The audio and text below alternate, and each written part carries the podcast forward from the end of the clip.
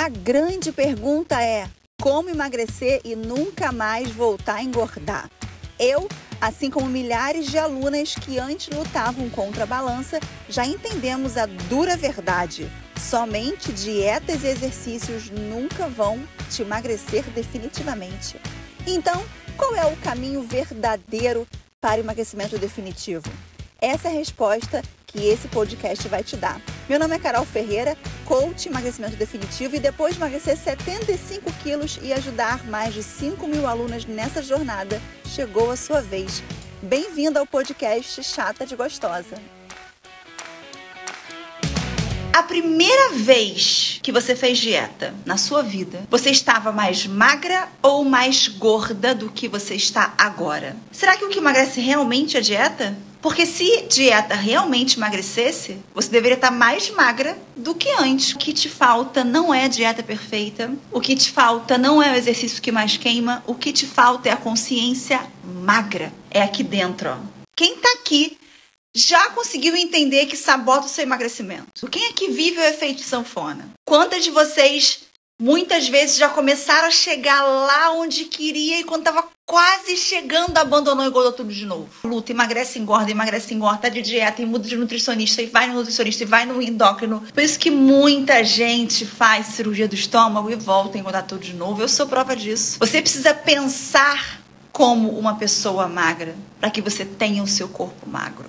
E hoje eu estou começando um movimento novo para vocês. É o desafio da autossabotagem. Você tem fome de quê? Eu quero que você saia daqui entendendo exatamente qual o motivo da sua fome. O que é isso que te consome o dia inteiro e faz você buscar comida? Vocês sabiam que existe fome física e fome emocional? Sabiam que tem pessoas que buscam preencher faltas com comida? Preencher traumas da infância com comida? Vocês sabem diferenciar uma fome física de uma fome emocional? Você só vai conseguir resolver a sua fome sabendo que tipo de fome você tem. Tudo que está relacionado à sua mente não é lógico. Por isso que é tão mais complicado você identificar. É muito fácil você é, conseguir resolver uma fórmula matemática. Pega uma calculadora que resolve. Por que é tão difícil terminar um relacionamento? Por que é tão difícil lidar com o luto? Viver com uma mãe controladora? Viver uma traição? Porque não é lógico, porque é emocional. Então, pessoas que tiveram uma infância com privações onde não tinha dinheiro, não tinha oportunidade e cresceu ouvindo: come isso aqui porque não sabe quando vai ter de novo. Essa pessoa chega na vida adulta, quando consegue ter uma situação financeira melhor, ela quer comprar tudo de comida porque ela uma vez na vida ela não teve, então agora ela pode dar para ela. Qual lógica? Qual, qual, é o cálculo matemático que se usa nisso? Pessoas ensinaram pra gente comida é conforto, comida é cuidado, comida é carinho. Quantas vezes você tinha alguém doente na sua casa e você falou assim: "Ah, vou fazer uma comidinha gostosa para ela"? Quantas de vocês viveram um dia foda no trabalho, um dia cheio de problema, chegou em casa dizendo: "Ai, eu mereço porque eu tô cansada, porque meu dia foi estressante, eu mereço essa comida". Quantos de vocês cresceram aprendendo que comida é recompensa? Comenta para mim. Foi o que nos ensinaram, foi o que a gente aprendeu. Me acompanha aqui. Quando você era criança, sua única obrigação era comer todo o prato. Era raspar o prato. O arroz, o feijão, a carne. E quantas vezes você ouvia: só vai merecer a sobremesa se você comer tudo. Se você raspar o prato, você merece a sobremesa. Aposto que várias vezes. Então o que acontece? Quando você fica mais velha, quando você entra na fase adulta, onde você vive hoje, que é uma vida cansativa, uma vida cheia de problema, uma vida cheia de porrada, cheia de obrigação, é uma vida cheia de frustração, você vive as obrigações, quer ir trabalhar, aturar o chefe chato, teu filho que tá te enchendo o saco, o marido tá pegando no seu pé. E aí, no final do dia, você merece a recompensa. E você aprendeu que. Porque você aprendeu que depois da obrigação vem a recompensa. E você aprendeu que a recompensa é sempre o mais calórico, sabe? O mais doce, aquela coisa mais gordurosa. A sua mãe que te prometia a sobremesa que se você comesse tudo estava errada. Não, ela aprendeu assim. O objetivo aqui, na verdade, o objetivo em todos os meus, nas minhas lives, todos os meus cursos, não é punir quem te ensinou. É você entender o que você aprendeu e que isso não faz mais sentido para você. Então a sua avó passou para sua mãe, sua mãe passou para você e você está tendo a chance de quebrar isso e não passar para os seus filhos. A gente vive hoje um momento onde as pessoas são totalmente privilegiadas em relação a informações. Gente, existem pontos que vou trazer para você agora que vão te ajudar a identificar se a sua fome é física ou se a sua fome é emocional. Para você durante o dia para analisar o que eu estou sentindo é o quê? A fome física é uma fome de caráter fisiológico. O estômago roncando. Se você tiver com muita fome, ai, tô com fome, você beber um copo de água, você consegue segurar mais duas horas até comer. Tomou um cafezinho, a fome segura, a fome passa. A fome física, ela não é específica. Como assim que ela não é específica? Se eu te dou um prato de ovo com orégano. Se eu te dou um prato de brócolis com tomate, você vai comer de joelho, vai comer rezando, porque você está com fome. Se você chega na Etiópia com um prato de brócolis com tomate, o que, que você acha que vai acontecer? Num país onde as pessoas passam fome. O que, que você acha que vai acontecer? Ela vai olhar e falar: Não, eu quero uma pizza. A fome não escolhe. Fome física não é específica. A fome física, depois que você come por conta da fome física, logo depois você fica saciada, você fica satisfeita. A fome emocional, depois de você se alimentar, vem culpa, frustração, arrependimento, Percebe a diferença? A fome emocional, ela é específica. Ah, eu tô hoje estou com fome de pizza. Eu tô com fome de lasanha. Eu tô com fome de batata frita. É uma vontade. Pode ser uma fome social. Você pode estar num jantar com as pessoas e o seu medo de não se sentir inserida naquele contexto, de se sentir excluída, de comer diferente, de ser a única diferente, faz que você coma igual às pessoas. Essa é a fome social. E ela vem por conta das suas emoções, da forma que você significa a situação, da forma que você enxerga. Vem daqui, ó. Que é aqui onde tudo começa, gente. A fome emocional, se você não come na hora, parece que você vai morrer. E quanto mais você nega a vontade, mais ela cresce. Quantas vezes vocês acordaram com vontade de comer um bombom? E ficar, não posso de dieta, não posso de dieta, não posso de dieta, não posso de dieta. E no final do dia, comeu a caixa inteira de bombom. E depois vem o quê? Vem a angústia, vem a frustração, vem a culpa, vem o arrependimento. Mas, Carol, então tenho que comer? Não.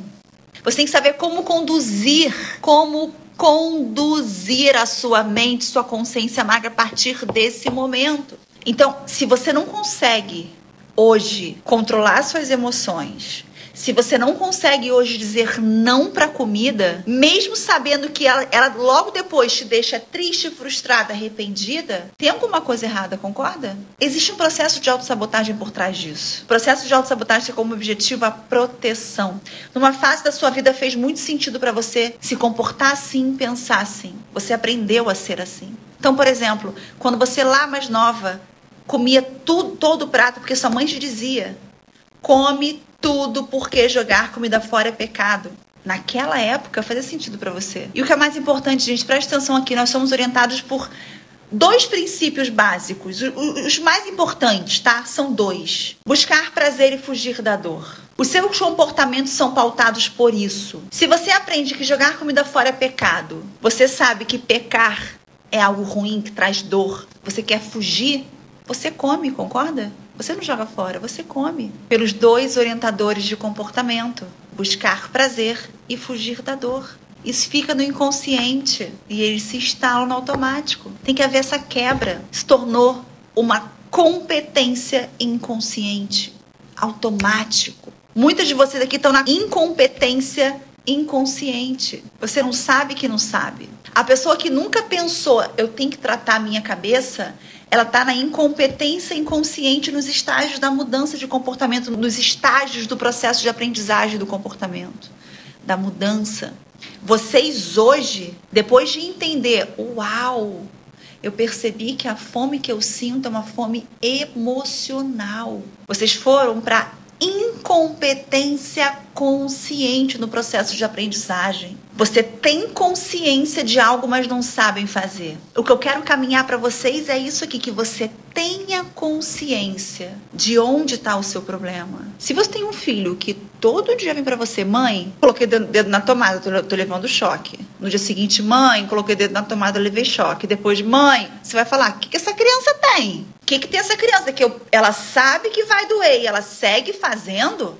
Tem alguma coisa errada com essa criança? O comer descontrolado é o colocar dedo na tomada para vocês. Então eu quero conduzir vocês nessa consciência do porquê eu coloco dedo na tomada. Você tem fome de quê? É a fome emocional? É a fome física? Quem tá aqui e que percebeu que a fome é física, nem volta aqui amanhã. Você não precisa de mim. Agora, quem percebeu que a fome é emocional, porque briga com alguém come, tá triste come, tá cansada come, tá estressada come, tá feliz come, tá com um grupo de amigos come, não consegue dizer não pros outros come. Tem aquela amiga que fala, amiga, vamos no rodízio, ah, tô de dieta. Não, larga de ser chata, você ficou chata depois fez dieta, você vai e come com ela. Se você é aquele tipo de pessoa que chega num jantar e tem uma comida que você não tá na sua dieta, a pessoa fala: Você não vai comer, eu fiz pensando em você. Aí você vai e come. Você precisa voltar aqui amanhã. Se você entendeu que a sua fome é emocional, o seu lugar é aqui. Quantas de vocês já usaram esse discurso? Que é o seguinte: eu quero ser livre para comer o que eu quiser. Eu sou livre para comer o que eu quiser. Quem já falou isso? Quem é nova aqui, eu já cheguei a pesar 147 quilos. Eu vou te mostrar como que eu era. Eu vou te mostrar como que eu era o peso que eu alcancei. Olha isso. Não sei se vocês já viram como que eu era. Vou mostrar para você como que eu era. Essa aqui, eu nunca sei se sou eu ou se era eu. Mas acho que sou eu. Aqui. 147 quilos. Aqui sou eu hoje. Quando eu pesava 147 quilos, eu usava esse discurso. Eu sou livre para comer o que eu quiser. E cada vez mais que eu queria ser livre para comer o que eu quiser, mais eu ficava presa na obesidade. Obesidade é uma prisão. Eu não conseguia mais me olhar no espelho. Eu não conseguia mais limpar a bunda quando eu fazia cocô. Não conseguia, a barriga não deixava eu não conseguia mais limpar a bunda. Me fala se isso é liberdade. Eu não conseguia passar na roleta de ônibus, roleta de metrô. Eu ficava entalada. Isso não é liberdade. Liberdade é conseguir dizer não. Se a comida te controla, se a comida te domina, você não está livre, você está presa. Você mesma está matando o seu maior sonho. Porque emagrecimento, gente, não é só um corpinho magro. Não é só sobre beleza que eu falo aqui. É sobre relacionamento, é sobre segurança, sobre autoconfiança. É confiar em você. Quando você controla os seus impulsos, você se sente uma mulher mais forte, mais segura. Quando você se olha no espelho e você gosta do que você vê, o seu relacionamento fica mais leve, fica melhor. Quando você se ama, você se acha digna de ser amada pelo outro. Quando você se ama, você sabe que você é digno de receber o amor do seu marido. Quando você não se ama, você acha que ninguém vai ser capaz de te amar. Então você fica ciumenta, neurótica, você achando que você não tem valor e que o seu marido vai procurar procurar outra mulher. E muitas vezes ele nem tem isso na cabeça dele. Ele te ama, ele é louco por você. Mas dentro de você, isso não tá bem resolvido porque você se acha uma merda. Então, gente, é muito além de um corpo magro. É liberdade. O que eu liberto vocês não é só da gordura, é de muita coisa. Porque o seu corpo é sua casa. Quando eu falo corpo, não é a forma física, não. É sua carcaça. Porque isso aqui vai te acompanhar até você morrer. Você não pensa todo dia, tem que tirar o lixo da minha casa? Tu não joga fora o lixo da sua casa? E por que o lixo da sua cabeça você não tira? Por que os pensamentos errados e tóxicos você não tira? O processo de autossabotagem nada mais é do que tirar da sua cabeça esses lixos. Fazer uma limpeza. Vale lembrar que mais de 20 mil mulheres já passaram pelos meus cursos e, graças a Deus, entenderam e se transformaram. E agora chegou a sua hora. Quero vocês comigo nesse curso, dando adeus à autossabotagem. Um beijo e a gente se vê